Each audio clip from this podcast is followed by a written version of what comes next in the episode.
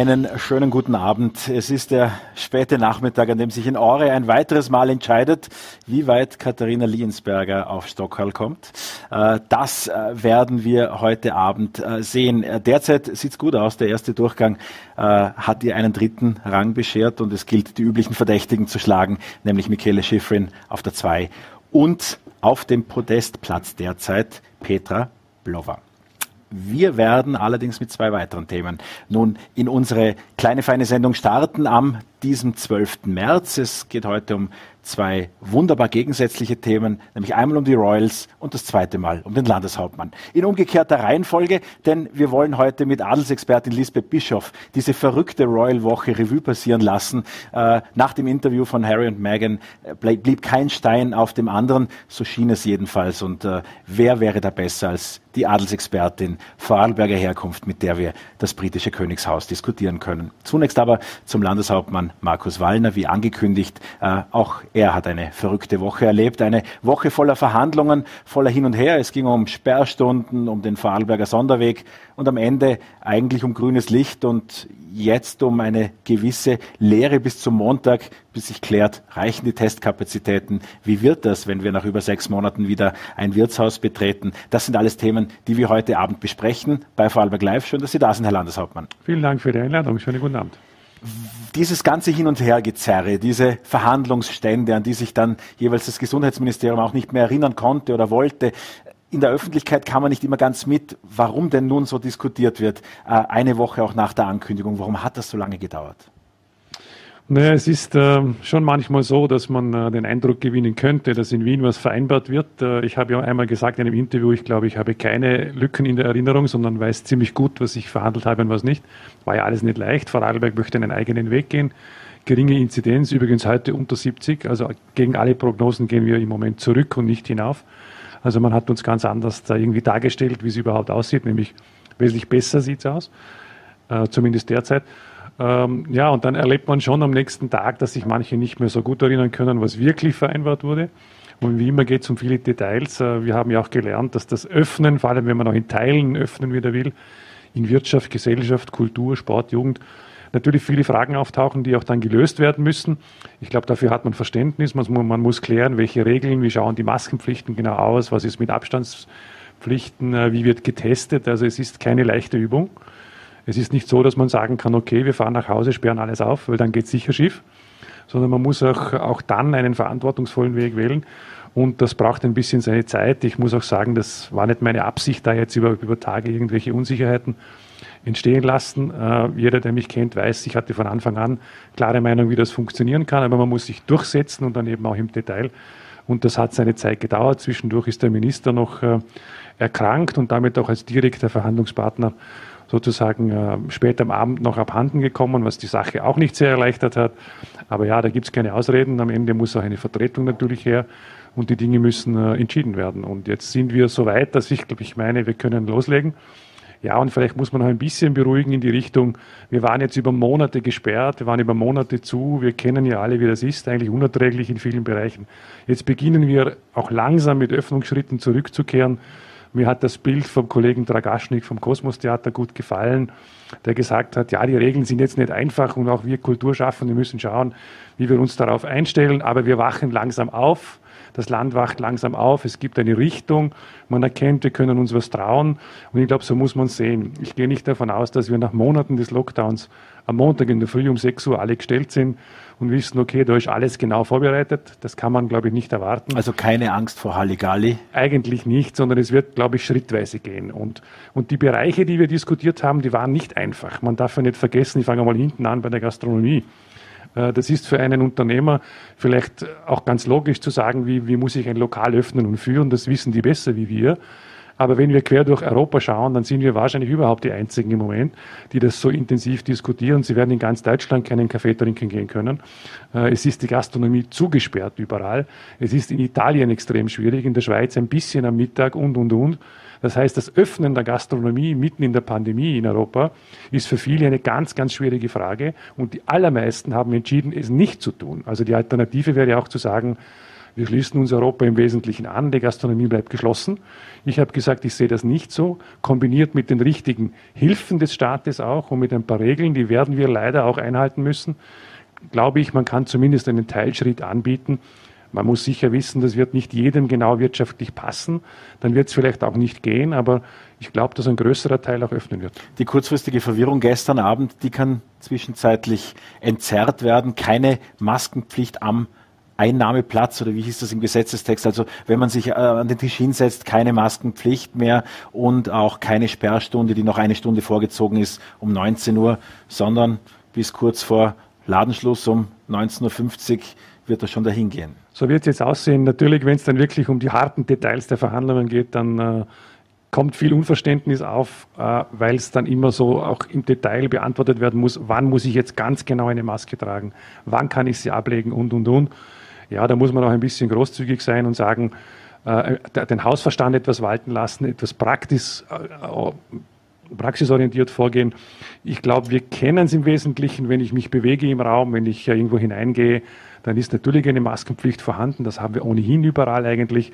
Wenn ich Platz nehme und etwas bestellt habe und ich, ich beginne zu konsumieren, an, an, dem Moment, wo ich mit meiner Familie am Tisch sitze, wird doch keine Maske mehr getragen werden müssen.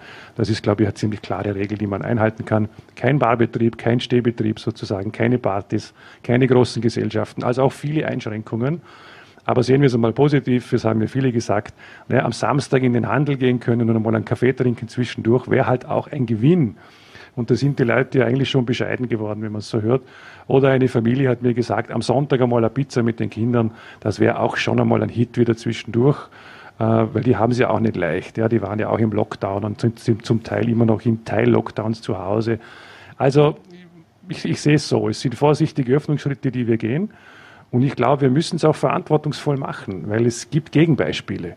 Und die habe ich mir auch genau angeschaut. In Südtirol zum Beispiel hat man am 4. Jänner vielleicht auch ein bisschen unüberlegt in einer gewissen Euphorie geöffnet, geöffnet, geöffnet mit einer ganz niedrigen Inzidenz und drei Wochen später war das größte Chaos. Also es ist auch Risiko dabei. Welches und, äh, Zeitfenster bleibt uns? Wird in zwei Wochen bei uns dann wieder zugesperrt oder was hoff, glaubt der Landeshauptmann? Ich hoffe nicht, aber ich hätte es mir leicht machen können und sagen, na ja, bevor wir da nicht wirklich ganz, ganz am Ende angekommen sind und wirklich ganz am Boden sind, tun wir einfach nichts, wir trauen uns nichts, wir bringen den Mut nicht auf und sagen, äh, okay, wir warten zu, wie alle anderen Bundesländer auch. Da haben wir lange diskutiert und die Experten haben uns gesagt, es könnte schon sein, Restrisiko, Fragezeichen, könnte schon sein, dass Vorarlberg tatsächlich aufgrund der geografischen Situation, des guten Handlings vor Ort, einer, ein Fortschreiten des Impfens zumindest die Chance hat, vielleicht auch mit etwas höherer Inzidenz, aber ohne Überlastung von Intensivkapazitäten, mit einem fortschreitenden Impfen und einem guten, einer guten Kontaktnachverfolgung dem nächsten Lockdown zu entkommen. Und den Hinweis der Experten, den nehme ich schon ernst, weil da steckt ja viel dahinter. Da sind Existenzen, da sind Arbeitsplätze, da sind psychosoziale Folgen für Kinder. Also wenn es uns nur für ein paar Wochen gelingt, das Ganze auch ein bisschen, ein bisschen auch zu lockern und die Bevölkerung vielleicht auch einmal durchatmen zu lassen und ein paar Leute in den Job zurückzubringen, dann ist auch schon viel getan. Ich teile immer die Meinung, dass das immer auf Monate hinaus alles äh, so gut sichtbar sein wird. Das werden wir vielleicht noch nicht, nicht genau wissen. Aber ich glaube, die Ausgangslage ist gut. Der Mutationsanteil ist im Vorarlberg am geringsten. In unseren äh, Nachbarländern ist er ähnlich wie bei uns. Was ist denn Ihrer äh, Diagnose nach der Grund dafür? War das die geschlossene Grenze auch zu Tirol. Die ist ja seit schon, heute wieder schon, offen. Ja. Was heißt das für uns? Nee, es hilft uns einiges. Also der Mutationsanteil ist in Liechtenstein, im Kanton St. Gallen, im süddeutschen Raum. Es für uns ist Baden-Württemberg noch, noch, wichtiger wie Bayern, weil die, die Grenze und der Austausch intensiver ist. In diesen Regionen um uns herum ist die Inzidenz von Anfang an schon etwas geringer gewesen wie in Österreich und äh, auch der Mutationsanteil geringer. In diesen Ländern ist es offenbar auch gelungen, diese Mutationen bisher eher unten zu halten. Kein Mensch weiß, wo das wirklich hinsteuert. Das hilft uns sehr, weil der Austausch natürlich da ist. Ich glaube, es hilft uns das Testen sehr, weil wir haben diese Pendlertests auch gegen Widerstände eingeführt. Aber da wird natürlich auch, wenn einer positiv ist, sehr schnell reagiert. Es helfen uns die Testungen in den Schulen sehr. Jeden Tag in der Früh werden die Schüler getestet, eigentlich alle im ganzen Land, hinauf bis in die Oberstufe. Wir finden jede Woche einige positive. Die Lehrer reagieren schnell und die Pädagogen und Eltern, da will niemand irgendwie herumtricksen, sondern es wird sofort angerufen und gesagt, wir haben ein Kind, das positiv ist, sofort wird nachgeprüft. Wenn es dann so bleibt, wird sofort auch abgesondert. Ein bisschen ein blöder Begriff für ein Kind sowieso, aber man muss halt dann auch die Kontakte herstellen und, und, und schauen, dass man die Quarantänebestimmungen einhält, um es einmal so zu formulieren. Das sind alles Dinge, die uns helfen können. Und natürlich auch äh, das Impfen, das vorangeht. Ja, in Summe betrachtet ist das äh, vermutlich einer der Gründe, warum es so aussieht. Darüber so ganz genau weiß man es eigentlich nicht. Wenn man in Osten Österreich schaut, wird schon gesagt, in Tschechien, äh, im ungarischen Raum sind die Mutationen extrem hoch, der Austausch extrem intensiv. Es könnte sein, dass das, dass das ein Grund ist, warum es auch dort etwas schwieriger ist. Ist der Anteil der Mutationen wesentlich höher. Jedenfalls ist es ein Experiment, das seit der Ankündigung, seit den vergangenen zwei Wochen, in denen die Infektionszahlen nicht nach oben, sondern deutlich seitwärts, heute sogar ein bisschen nach unten gegangen sind. Was geschieht, wenn dieses Experiment schief geht? Es gibt ja in der Verhandlung den schönen Satz überliefert vom Gesundheitsminister, den Kopf hält er dann nicht hin für die Landeshauptleute. Also sind Sie der den Kopf hinhalten muss. Ja, schon, aber wie gesagt, äh, es wäre wesentlich einfacher zu sagen, das tue ich alles nicht. Äh, wir bleiben alle im Lockdown, wir schädigen die Wirtschaft weiter, die Leute sollen warten, bis sich alles beruhigt hat. Das wäre auch eine Möglichkeit. Bei hoher Inzidenz hat man ohnehin keine Wahl, dann müsste man diesen Weg weiter beschreiten. Ich habe mich jetzt einmal entschieden, etwas zu probieren, etwas zu versuchen äh, natürlich, äh, wenn es nicht funktioniert, werden auch wir gegensteuern müssen. Ich habe gesagt, ich übernehme die Verantwortung dafür in beide Richtungen. Wenn es gut geht und gelockert wird, ebenso wie wenn es nicht so gut geht, dann werden wir gegensteuern müssen. Ähm, ja, die Frage war nur, traut man sich's oder traut man sich's nicht? Man braucht eine gute Analyse. Ein bisschen sicherer machen mich die letzten Wochen insofern, es hat sowohl die Öffnung des Handels als auch die Öffnung, die Teilöffnung der Schulen wenn man jetzt die Inzidenzwerte anschaut, äh, inklusive Auftreten von neuen Mutationen, die Lage nicht verschlechtert, sondern wir sind eigentlich jetzt bei einem Wert von 68. Da waren wir vor einigen Wochen auch, wir sind rauf und runter gegangen, ganz leicht. Wir waren schon etwas über 80 und jetzt wieder darunter. Also die letzten Öffnungsschritte, weil kontrolliert, mit Schultestungen vor allem, und mit Maskenpflichten haben eigentlich funktioniert. Jetzt sage ich, warum soll es jetzt äh, nicht auch beim dritten und vierten Öffnungsschritt möglich sein, wenn wir die Kinder ins Fußballtraining lassen, schauen, dass die Abstände auch dort trotzdem einigermaßen eingehalten werden und getestet sind, wenn wir eine Veranstaltung mit 100 Leuten durchführen lassen, auch in einem Innenraum äh, mit zugewiesenen Sitzplätzen und Masken. Ehrlich gesagt, wenn wir das gut machen, passiert uns da gar nichts und in der Gastro auch nicht. In den gesamtösterreichischen Zahlen wird deutlich, dass vor allem die jüngste äh, Altersgruppe, nämlich die der 5- bis 24-Jährigen, am stärksten betroffen ist. Zwischenzeitlich die Inzidenz also unter den schulpflichtigen Kindern am höchsten. Ist das ein Trend, den Sie auch in Vorarlberg äh, beobachten? Und welche anderen Auffälligkeiten stellen Sie im Infektionsgeschehen in Also bisher fest? nicht in der Härte, wie wir es da jetzt österreichweit haben. Aber es gibt eine Entwicklung, die man noch nicht ganz so richtig äh, heimtun kann. Äh, wir hatten früher eher die Diskussion, was passiert in der älteren Altersgruppe sozusagen, wie können wir diese Gruppen am besten schützen. Ich glaube, dass das nach wie vor von besonderer Bedeutung ist, also Pflegeheime und so weiter. Wir haben ja alle Pflegeheime jetzt durchgeimpft, die sind praktisch immunisiert.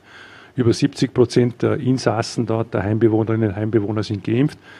Das äh, ist ein guter Wert, mehr als die Hälfte der Mitarbeiter. Da kann eigentlich in der Adam Riese nicht mehr viel passieren. Wir haben das Gesundheitspersonal komplett durchgeimpft im Vorarlberg. Also die Spitäler sind wesentlich besser geschützt wie bei der ersten und auch bei der zweiten Welle. Da sollte eigentlich auch nicht mehr so viel passieren können. Wir haben die 80-Jährigen, die sich angemeldet haben, über 80-Jährigen auf dem Dashboard, mittlerweile durchgeimpft, sind jetzt schon bei den äh, altersmäßig schon drunter, bei 79, 78 gehen jetzt die Kaskade runter. Wir sind bei den Risikopatienten gut vorangekommen, noch nicht am Ziel, aber gut vorangekommen. Also das muss man ja alles ins Kalkül ziehen, wenn man es äh, insgesamt bewertet. Ein Trend gibt's äh, bei den Erkrankungen, auch äh, im Spital zum Teil ein wenig sichtbar, auch wenn nicht so viele im Spital sind im Moment, Gott sei Dank, geht die Alters, der, der Altersschnitt runter. Das heißt, äh, die Experten sagen offensichtlich bei der britischen Mutation, wenn es stimmt, das ist noch nicht ganz erhärtet, dass die Jüngeren mit dieser Mutation auch erreicht werden und dass es dort ähm, auch gefährlich sein kann, vielleicht mehr als man meinte richtig, äh, die richtige Evidenz fehlt dazu noch. Aber man, man könnte schon meinen, äh, dass man in, in, in der Hinsicht aufpassen muss, ja, und dass das Impfen nur im oberen Bereich zwar richtig ist, aber vielleicht nicht alleine ausreicht. Aus Tirol gibt es auch die Meldung, dass Demonstranten, die nach Wien zu dieser großen Demo, bei der auch Kickel gesprochen hat, gefahren sind, jetzt in Imst einen Cluster bilden. Sind Ihnen solche Berichte auch aus Vorarlberg bekannt? Bei uns haben die Demos leicht zugenommen, das muss man sagen. Das erreicht schon immer, immer wieder einige hundert, die auch dort sind. Bisher hatte ich den Eindruck, dass die Veranstalter mit der Polizei gut kooperieren streckenweise sogar dankbar sind, dass die Polizei für einen gewissen ordnungsgemäßen Ablauf sorgt und eigentlich da keine großen Feindschaften entstehen, sondern das Gegenteil. So soll es ja auch sein. Die Freiheit zum Demonstrieren hat man, die Regeln gelten dort natürlich auch. Und es sollte ja eigentlich mit der Polizei bei einer Demonstration nicht zu Auseinandersetzungen kommen, sondern es sollte einen geregelten Ablauf sichergestellt werden. Bisher hatte ich in Vorarlberg das Gefühl, das geht so.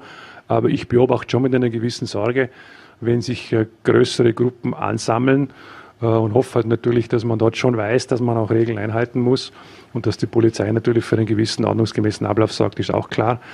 Aber die Gefahr ist immer da. Also dort, wo mehr zusammenkommen, ist immer das Virus potenziell im Raum. Lassen Sie uns noch kurz über das Impfen reden. Und da bleibt es ja eigentlich bei der ganz einfachen Frage, wie können wir alle beim Impfen mehr Gas geben? Es hat diese Woche in Sachen Impfstoffzulassung wieder einige Nachrichten gegeben. Heute hat der Bundeskanzler in einer Pressekonferenz die Impfstoffverteilung in der EU angesprochen. Ähm, was sind konkret Möglichkeiten, das Tempo beim Impfen zu erhöhen?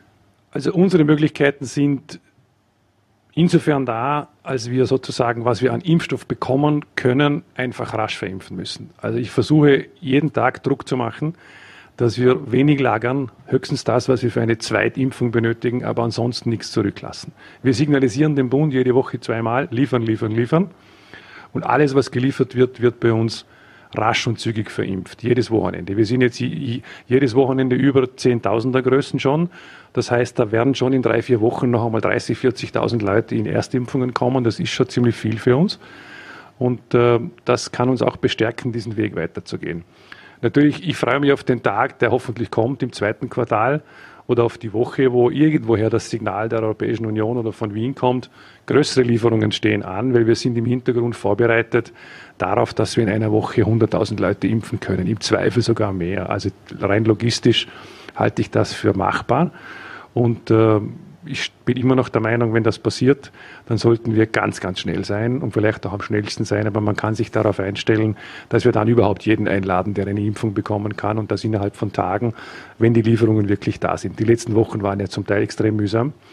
Äh, die erste Entscheidung bei AstraZeneca war, nicht über 65 impfen. Das hat uns auch wieder etwas am, am Anfang schon etwas zurückgeworfen, weil die BioNTech-Pfizer-Lieferungen die geringeren Lieferungen waren. Mittlerweile erhöht sich die BioNTech-Pfizer-Lieferung wieder. Das hilft uns etwas. Und bei AstraZeneca sind Diskussionen entstanden, wo ich froh bin, dass das nationale Impfgremium auch äh, jetzt klargestellt hat, in welche Richtung das gehen soll. Es gibt Stimmen in, äh, in Europa, die sagen, äh, in manchen Ländern ist, wird der AstraZeneca bereits gelagert, weil er von, den, von der Bevölkerung nicht so angenommen wird. Dort sind wir noch nicht, aber das beobachte ich natürlich auch. Sollte das passieren, äh, werden wir natürlich wieder eingebremst. Das wäre eben die andere Richtung und das würde uns nicht gut tun, auch bei diesem Modellversuch nicht. Aber andererseits muss man auch sagen, es muss klar sein für die Bevölkerung und es geht um die Gesundheit und den Schutz der Gesundheit. Und äh, wenn ein Impfgremium national zu entscheiden hat, einen Impfstoff zuzulassen, dann auch einzusetzen, der ist ja zugelassen, da muss das auch sehr klar sein. Und sollte irgendwie ein Restzweifel da sein, dass man das nicht tun sollte, dann muss man es natürlich der Bevölkerung offen und transparent sagen. Im Zweifel in Kauf nehmen, dass man langsamer wird. Dieser schwedisch-britische Konzern AstraZeneca hat es uns allen, auch der Politik, nicht ganz einfach gemacht. Da gab es widersprüchliche Aussagen über Liefermengen, ähm, auch äh, beim, beim äh, Zulassungsgeschehen fehlende Daten. Jetzt ist das aber jener Impfstoff, von dem Österreich am meisten bestellt hat und der am stärksten verimpft wird. Berichte von harmlosen, aber sehr häufigen Nebenwirkungen kommen aus nicht nur dem Bekanntenkreis, sondern von äh, eigentlich allen Bereichen, die, wo der Impfstoff angewendet wird, scheint heftige Reaktionen zu geben. Fieber, schmerzende Arme, aber es geht vorbei vorbei, aber es ist trotzdem nicht angenehm. Würden Sie sich guten Gewissens mit AstraZeneca nach wie vor impfen lassen? Für mich wäre das klar, also wenn äh, das nationale Impfgremium und dort sitzen die Experten und die müssen es natürlich auch entscheiden. Wir sind, ich zumindest nicht, äh, kein Mediziner in dem Bereich, um sagen zu können, was stimmt jetzt ganz genau. Ich muss mich da auf Empfehlungen verlassen. Aber solange die Empfehlung aufrecht bleibt und sie ist ja aufrecht, würde ich mich sofort impfen lassen. Welche Daten sind jetzt die, die Sie in den nächsten zwei Wochen am genauesten im Blick haben, das Vorarlberger Experiment betreffend? Ab wann wird es kritisch? Naja, das erste ist sicher nach wie vor sozusagen die tägliche Neuinfektionsrate. Die ist immer noch wichtig. Sie ist nicht das einzige, aber sie ist immer noch wichtig. Die Sieben-Tage-Inzidenz, die beobachten wir natürlich mehr oder weniger im Halbtagesschritt und schauen, wie sich das entwickelt. Aber ich schaue natürlich auch ganz genau auf das Impfdashboard hin. Also wie kommen wir im Impfen ganz äh, gut voran, weil die Chance natürlich da ist, dass wir da mit Impfen weiterkommen. Ich beobachte tagtäglich die Mutationsentwicklung. Die macht irgendwie immer Sorge, weil äh, es gab schon Länder, wo das sehr schnell gestiegen ist und sehr exponentiell gewachsen ist und wo manche dann wirklich schlecht aufgewacht sind. Und das ist etwas, was ich mir nicht wünsche. Wenn es eintreten würde, muss man natürlich sofort reagieren. Bisher tritt das nicht ein. Aber ich glaube, das größte Risiko, das wir haben, liegt eigentlich in diesen Mutationen und einem dort raschen Wachstum. Äh, das ist wie wenn zwei Autos auf der Autobahn fahren, der eine wird ein bisschen langsamer und der Virus geht sozusagen zurück und der eine überholt mit hohem Tempo und ist dann irgendwie irgendwann nicht mehr sichtbar vor lauter Geschwindigkeit. Äh, das ist gefährlich. Und äh, dort, wo diese Mutationen sich exponentiell entwickelt haben, Irland zum Beispiel, war das eine Katastrophe, in Südtirol jetzt auch wieder zum zweiten Mal schon, da hat das nicht gut geendet. Und insofern ist das eine der wichtigsten Daten, die ich mir täglich anschaue. Wirklich aufhalten werden wir diese Mutationen nicht können. Es gibt viele Experten, die sagen, das wird nicht die erste und nicht die letzte Mutation gewesen sein. Möglicherweise müssen wir uns darauf einstellen, da kommt immer wieder mal was Neues daher. Noch entscheidender ist daher das Contact Tracing. Das heißt, dort, wo diese Mutationen auftauchen, muss es ganz, ganz schnell zu Reaktionen kommen. Deswegen auch die volle Digitalisierung und alles, was wir da tun. Das schaue ich mir auch jeden Tag an und frage nach, funktioniert das Contact Tracing? Wie schnell seid ihr wirklich? Werden die Leute erreicht? Bekommen wir die Kontaktpersonen? Ja, und am Ende, wo entscheidet sich es wirklich? Beim Verhalten der Bevölkerung. Das sind jetzt äh, eher statistische Dinge, von denen wir zwei hier reden. Äh, meine große Bitte an die Bevölkerung ist, lassen Sie die Dämme jetzt nicht brechen. Äh, und das ist nicht leicht, weil jeder von uns wartet irgendwie auf den Moment, wo die Dinge aufgehen und dann endlich können wir wieder unser normales Leben führen. Wir alle träumen davon. Und andererseits muss man sagen, wenn wir das übertreiben und ein bisschen übermütig werden, alle miteinander, dann ist ein großes Risiko dahinter. Wenn wir einige Wochen verantwortungsvoll bleiben, es geht nicht mehr so lange, einige Wochen und auch fleißig weiter impfen können, dann kommt der Tag, wo das Ganze nicht mehr so bedeutend sein wird. Und die, die, das Spannende bei dem Experiment ist, kann man langsam verantwortungsvoll öffnen oder verliert man die Kontrolle, weil wir alle übermütig werden und sagen, die Dämme sind weg, jetzt können wir wieder, wieder uns aufführen wie immer sozusagen. Das wäre schön, aber das können wir nicht. Also wir müssen trotzdem gewisse Regeln einhalten. Meine Bitte an die Bevölkerung ist, vergessen Sie die Maskenpflichten nicht. Schauen Sie weiter auf die Hygieneregeln. Das hat extrem geholfen, übrigens auch bei der Grippesaison. Äh, halten Sie die Regeln ein, schauen Sie weiter, so gut als möglich auf den Abstand. Und wenn Sie in die, in, die, die Gastronomie gehen oder in diese Aktivitäten gehen, dann schauen Sie, dass Sie die Regeln einhalten können. Damit helfen Sie uns allen am besten. Jeder wird sich ein bisschen wohler fühlen können. Äh, und es wird der Tag kommen, wo wir auch einen weiteren Lockerungsschritt setzen können. Und das Experiment haben wir und es ist von, meiner Seite auch eine, eine, Einladung an die Bevölkerung, eine Bitte, jetzt nicht alles brechen zu lassen, sondern zu sagen, äh, wir gehen da mit und wir gehen das ein bisschen behutsam an.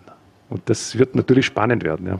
Das werden wir alle selbst wahrscheinlich in den kommenden Wochen beantworten. Herr Landeshauptmann Markus Wallner, vielen Dank für den Besuch bei uns bei Vorarlberg Live. Vielen Dank für die Einladung. Gerne. Und ich freue mich jetzt sehr auf Lisbeth Bischof. Wobei, vorher möchte ich noch Ihnen von einer anderen Frau erzählen, nämlich Katharina Liensberger ist soeben ins Ziel gekommen. Sie hat mit zwei Zehntel sich zwar Petra Blochauer geschlagen geben müssen, allerdings ist das ja insofern eine gute Nachricht, dass die Kathi Liensberger zurück auf dem Stockerl ist. Also eine Silbermedaille in Ore. Damit gehen wir gut gestärkt in diesen Abend und ich freue mich umso mehr auf Lisbeth Bischof. Sie kennt und interviewt die Weltpromis seit Jahren, seit Jahrzehnten, möchte ich sagen, berichtet von den Königshäusern dieser Welt und ist als Adelsexpertin in einem Berufsstand, den man ja nur beneiden kann. Ähm, diese Woche für Adelsexperten besonders spannend für uns alle, dieses Interview mit Harry und Meghan. Was war das, Lisbeth Bischof? Ja, das war ein Sturm, kann man wirklich sagen, unter den royalen Beobachtern auch. Harry und Meghan haben sich dazu entschlossen, ein Interview zu geben, und zwar der Talklegende Oprah Winfrey. Äh, und sie wollten über das Königshaus auspacken. Sie wollten das Königshaus in einem anderen Licht präsentieren und ja, dieses Interview, das am Sonntagnacht in den USA ausgestrahlt wurde, hat natürlich bereits im Vorfeld für große Aufmerksamkeit gesorgt, für große Aufregung gesorgt. Ich habe mir das in der Nacht dann angesehen, dieses Interview. Ja, und es sind natürlich zwei schwerwiegende Vorwürfe an das Königshaus äh, gerichtet worden. Zum einen hat Meghan behauptet, dass sie gehört habe, dass es Rassismus im Königshaus gebe. Man habe bei ihrer ersten Schwangerschaft mit Sohn Archie darüber gesprochen, wie dunkel die Hautfarbe sein wird ihres Babys. Und das Zweite, was schwer wiegt, dass sie sich mit Selbstmordgedanken getragen habe, weil der Druck so stark war und sie habe keine Hilfe bekommen vom Königshaus. Wir können uns dieses Hollywood-Setting ansehen, um uns etwas einzustimmen, auch auf dieses Gespräch. Ein großes Hollywood-Setting, in dem eben auch Vorwürfe erhoben wurden und natürlich über Tage hinweg angekündigt. Die Reaktionen der Moderatorin Oprah Winfrey What, die, dieses Mitfühlen. Ähm, was war der Zweck dieses Interviews? Die zwei werden sicher überlegt haben, wieso sie gerade jetzt äh, dieses weltweit beachtete Interview geben. Also ich möchte gleich sagen, obwohl meine persönliche Meinung ja hier jetzt nicht äh, so gravierend ist, es ist ja eine andere Sache, aber als Journalistin möchte ich sagen, mir haben zwei Sachen sehr gefehlt. Erstens einmal die journalistische äh, äh Verantwortung, die hinter diesem Interview gesteckt ist. Man muss wissen, dass Oprah und äh, Meghan sehr stark befreundet sind. Sie wohnen sogar nebeneinander. Und dass es kein Interview im herkömmlichen Sinn ist, wo man die beteiligten Personen auch zu Wort kommen lassen, was ja auch unter Sorgsamspflicht eigentlich äh, äh, möglich sein müsste. Äh, sie hat einfach, oft hat einfach Megan, ihre Freundin Megan reden lassen. Ich möchte ein Beispiel nennen. Megan hat äh, kritisiert, dass man diskutiert habe im Königshaus, dass ihr Sohn Archie keinen Titel bekommt. Ja. Worauf Alfred gesagt hat, glaubst du wegen der Hautfarbe? Und sie hat, hm, stimmt nicht. Alle, alle Urenkelkinder der Queen haben keinen Titel. Das ist unabhängig, wer, außer die Kinder von William, dem einst dem zukünftigen Thronfolger. Da schwingt mit Suggestionsfrage, also eigentlich einen Skandal provozierend wollen. Ja, und, das, und natürlich hätte ich mir erwartet von der Interviewerin, dass sie sagt, Moment, es gibt ein Gesetz aus dem Jahre 1719, da wurde das beschlossen, das ist ja keine Willkür. Also das hat mir gefällt, das hat mir sehr gefällt. Und dann, was ich auch noch kritisieren möchte, Harry, Meghan kann es nicht wissen, aber der Prinz Harry muss wissen, was es bedeutet, wenn er in die Öffentlichkeit geht, ins amerikanische Fernsehen geht, zur Primetime, um seine Familie zu kritisieren. Ich meine, wir haben das ja schon gesehen bei seiner Mutter Diana, aber abgesehen davon, das tut man nicht. So tut man es nicht. Wollen wir ganz kurz noch in der Vergangenheit schwelgen? Sie haben Diana ja auch getroffen. Es gibt da persönliche Begegnungen. Und auch jetzt wird eben das Schicksal äh, von Meghan, auch von den beiden selbst ja mit, mit Diana irgendwie verglichen, dass sie das eben gemeinsam durchstehen konnten, was Harrys Mutter alleine durchleben musste. Inwiefern ist der Vergleich gerechtfertigt? Was ist Ihre Ansicht? Also der Vergleich äh, hakt natürlich insofern, dass äh, Sie sprechen auf dieses Interview an, das Diana gegeben hat, damals der BBC.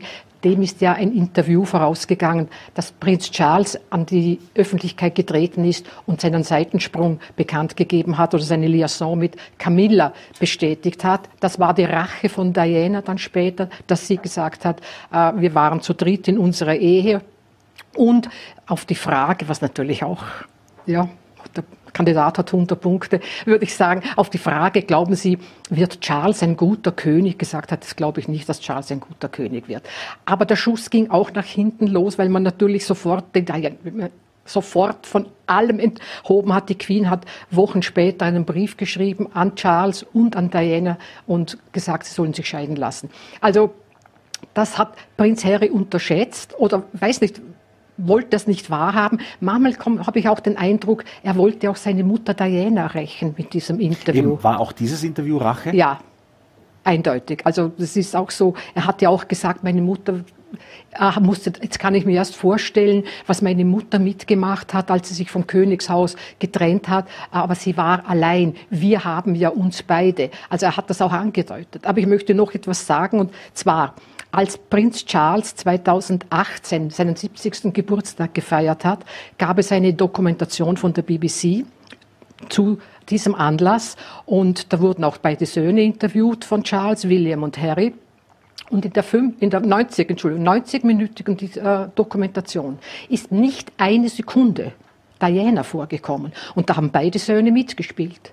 Diana wurde totgeschwiegen. Also Harry, der jetzt beklagt, wie es im Königshaus zugeht, hat ja selbst mitgewirkt. Meine, er kommt ja von dort. Und ich, ich verstehe nicht, warum Harry es zulässt oder zugelassen hat, dass seine Familie so in der Öffentlichkeit kritisiert wird. Man muss wissen, Harry hat keinen Beruf. Er lebt vom Geld des Volkes, vom Steuerzahler. Das hat mir übrigens sehr gut gefallen. Megan hat am Anfang gesagt, unser Hochzeitstag, das war nicht unser Tag, das war der Tag der Institution.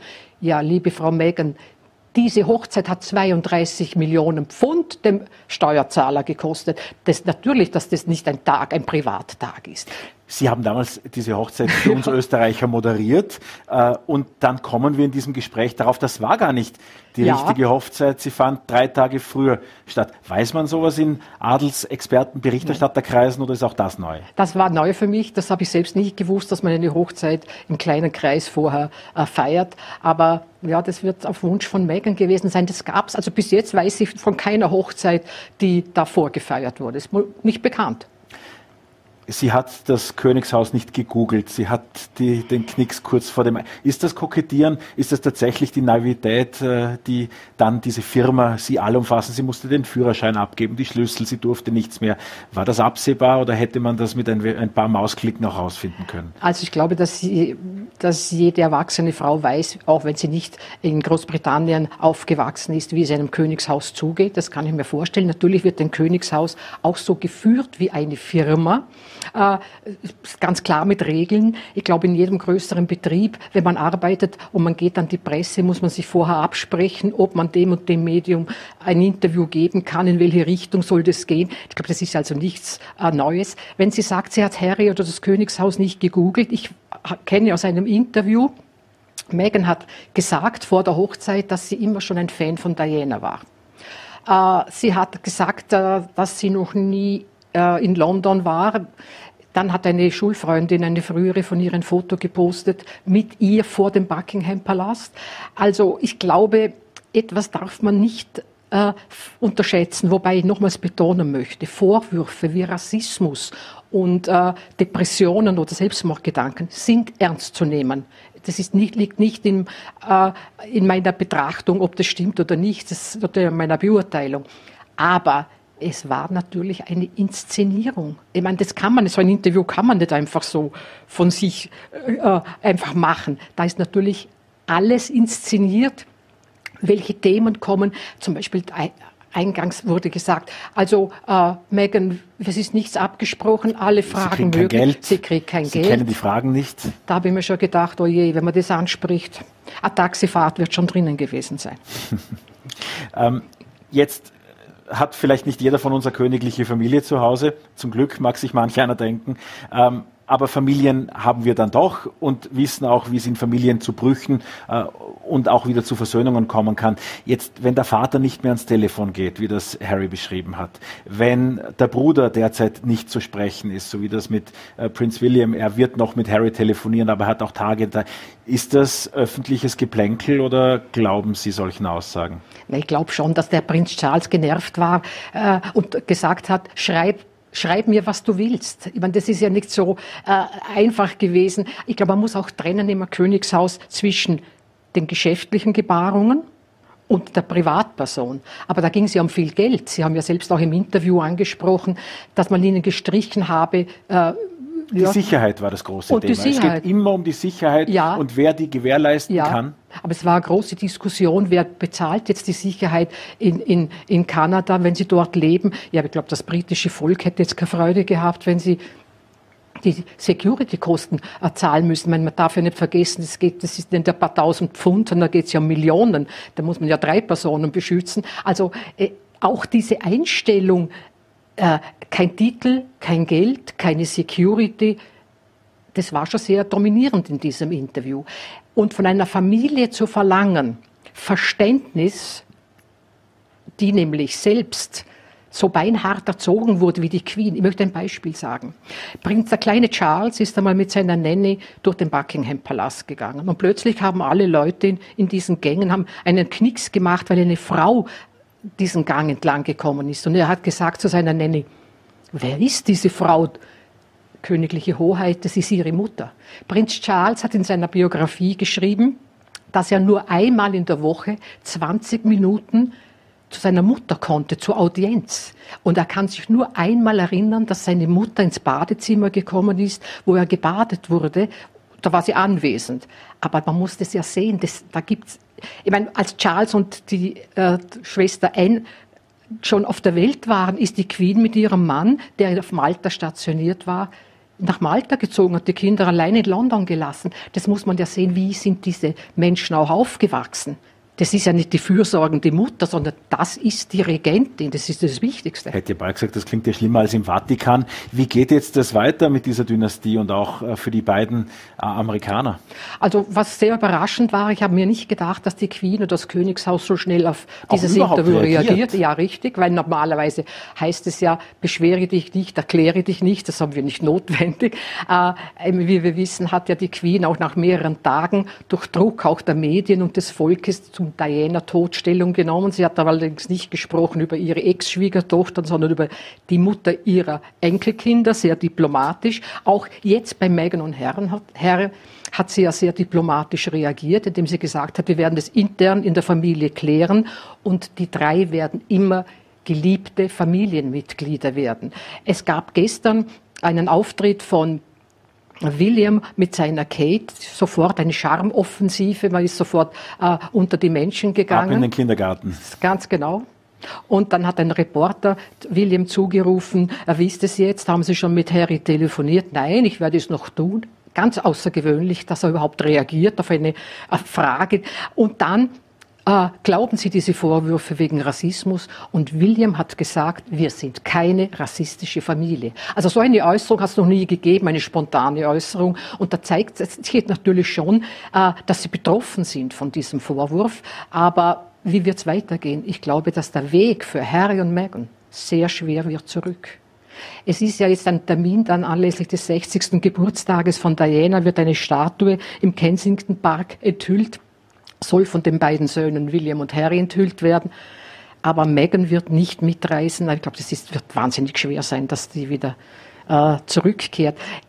Ich Könnte das eine Sollbruchstelle sein, dass Harry an den notwendigsten Terminen teilnimmt und Meghan aus, aus der Sichtweite bleibt? Ja, ich glaube, dass das äh, auch so sein wird. Ich glaube, dass die Meghan auch gar kein Interesse hat, ins Königshaus zurückzukehren. Es gibt ein Indiz, äh, keine Spekulation, ein Indiz, wo man vielleicht drüber nachdenken kann, als Meghan nach England gezogen ist vor der Hochzeit, ist dann bekannt geworden, dass sie sich eine große Lagerhalle mieten hat lassen, wo sie alles eingelagert hat. Also es erweckt natürlich den Eindruck, dass sie nicht alle Zelte zu ihrer Heimat Amerika abbrechen wollte. Und äh, ich meine, ich habe sehr das natürlich verfolgt von der Verlobung an bis ja, bis heute. Es ist natürlich, es gibt eine eine eine Situation anlässlich des, der Geburtstagsfeier der Queen Trooping the Color, ein Jahr nach der Hochzeit 2019. Da stehen immer nach, alle nach der Parade auf dem Balkon des Buckingham Palastes. Und unter anderem spricht plötzlich während der Zeremonie äh, Meghan mit Harry, und er deutet dir, sie soll still sein und nach vorne schauen. Sie tut's nicht, sie redet wieder und er ganz energisch, schau nach vorne. Und dort habe ich zum ersten Mal den Eindruck gehabt, diese frei erzogene äh, Megan, die wird sich wahnsinnig schwer tun im Königshaus. Mit den ganzen Regeln, dass sie vorgeschrieben bekommt, mit wem sie reden darf, was sie zu tragen hat, ob sie dunklen äh, Nagellack oder hellen verwendet. Ich meine, das wäre ja für mich auch unvorstellbar. Muss das eigentlich weiterhin so sein? Ja, das Königshaus, das ist die Tradition, auch wird mit man dem nicht, Wird man nicht da ändern? Na, das so, so schnell glaube ich nicht. Dass also, also Megan wird es sicher nicht verändern, da bin ich also felsenfest überzeugt. Also nicht mit diesen Methoden. Das hätte man sicher anders regeln können. Jetzt ähm, ist das äh, ja eine Situation, die für die gesamten Royals äh, ordentlich Beschäftigung bedeutet. es muss ein Milliardenpublikum sein, das weltweit dieses Interview auch gesehen hat. Die Faszination für alles Königliche ist ungebrochen. Äh, woher kommt das? Sie haben sich ein Leben lang mit den Royals beschäftigt. Es muss ja auch bei Ihnen diese Faszination durchaus geben. Äh, was, was macht dieses royale Leben so anders als von uns gemeinem Volk?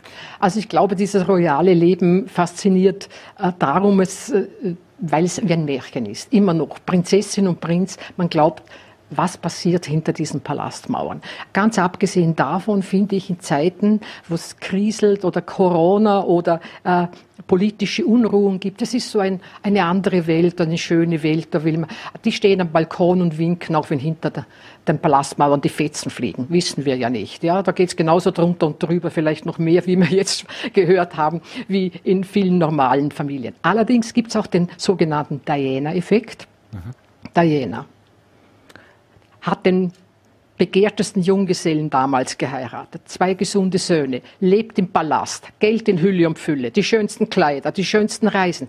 Und dennoch betrügt sie ihr Mann. Und da sitzen viele davor und sagen, schau, die hat alles, der geht's genauso wie mir. Das ist auch dieser, ja, obwohl sie alles hat, reich und schön und gesund und äh, was auch immer, und es geht ihr nicht besser.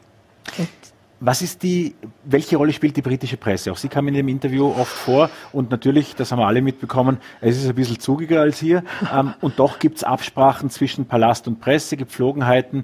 Wieso ist dieses Verhältnis nach wie vor so rau? Also ich muss eines sagen, ich kenne ja die britische Presse auch von vielen Veranstaltungen in London, die ist natürlich viel massiver. Auch gerade Fotografen, wenn sie ein Foto wollen, also da gibt es schon Körpereinsatz. Äh, die Franzosen übrigens genauso, aber die Engländer natürlich, da ja um, geht's um wahnsinnige Summen, wenn man irgendein Exklusivfoto hat. Aber die Presse, seit Dianas Tod, gibt es eine große Änderung im Königshaus. Es gibt eine Pressestelle. Also man hat eine Anlaufstelle, wohin man sich wenden kann. Das Königshaus ist in allen Social Medias vertreten, an, auf allen Kanälen. Und sie haben natürlich jetzt auch die Möglichkeit, es gibt Newsletters, es, man wird ständig beliefert mit mit Informationen. Somit hat das Königshaus natürlich auch besser, eine bessere Kontrolle, welche Meldungen in den Zeitungen erscheinen. Und ich weiß es selber, weil da sitzen seit Jahren die drei gleichen Pressesprecher in diesem Büro, wenn man anruft, auch wenn man Gerüchte hört, habe ich immer angerufen und gesagt, da gibt es das Gerücht. Wenn es dann heißt, keinen Kommentar, weiß man, dass es stimmt. Äh, sonst wehren sie sich dagegen. Also das hat sich seit Dianas Tod einfach, das hat sich komplett geändert. Früher war die, das Königshaus vor allem Spanien und England unerreichbar. Da gab es überhaupt keine Kontakte. Und die direkten Protagonisten, dass man irgendwann auf die Idee kommen könnte, die Handynummer von wem auch immer zu bekommen, ist undenkbar oder? Nein, ist nicht undenkbar. Das Einzige ist, also vor allem von der jüngeren Generation ist nicht undenkbar. Die Queen hingegen, also das, die Queen spricht man nicht an. Das, ich weiß nicht. Aber das, wissen Sie, die Beliebtheit von dieser Queen ist, rührt aus Zeiten des Zweiten Weltkriegs. Die Familie ist während des Zweiten Weltkrieges nicht aus Großbritannien geflüchtet, sondern blieb beim Volk und die Mutter von der Queen, Queen Mom, ist mit den Kindern, in ihren Kindern am Arm, also mit der Queen, der heutigen und der Schwester Margaret, durch die bombardierten Stadtteile gezogen und das vergessen ihr die Briten nicht. Darum ist die auch so beliebt. Und jetzt wird sie kritisiert aus Amerika. Das geht gar nicht. Und prallt am Ende wahrscheinlich ab wie Teflon. Das heißt, der Palast äh, wird unbehelligt weiterstehen, die Monarchie wird weiter bestehen. Dieses Interview nur eine Zäsur? Ja, ich glaube, es gab schon einen Rüttler, glaube ich schon, dass es das kurz, dass äh, die Monarchie gebebt, gebebt hat. Aber wie gesagt, man darf auch nicht vergessen, die britische Presse steht fast, fast geschlossen hinter dem Königshaus. Aber das ist, glaube ich, auch eine Abwehrreaktion. Wer will sich gern vom Ausland kritisieren lassen? Wie geht's denn Lisbeth Bischof privat in Vorarlberg? In der ganzen Welt unterwegs, jetzt wieder Storabira, oder? So ist es. Wie, wie, wie ist es so zu Vorarlberg? Wunderbar. Und gerade natürlich in der Corona-Zeit, wunderbar. Wandern, ich entdecke Vorarlberg neu. Ich kenne Spaziergänge, oder Gebiete, wo ich noch nie kennengelernt habe. Also ich bin ganz begeistert. Wunderbar. Ja. So freut uns das auch bei Vorarlberg Live. Lisbeth Bischof, vielen, vielen Dank für den Besuch bei uns. Danke für die im Einladung. Studio, gerne. Danke. Und ich darf Ihnen zum Abschluss noch etwas ans Herz legen, nämlich einen kleinen Versuch an diesem Wochenende. Wir wollen ja hier auch ein bisschen mehr bieten. Die Royals waren heute mit dabei. Morgen gibt es die Premiere für unsere neue Sendung Clubhouse um 19.30 Uhr hier auf Voller D. freue mich sehr, wenn möglichst alle geschlossen dabei sind. Und damit wünsche ich ein wunderbares Wochenende, einen schönen Freitagabend.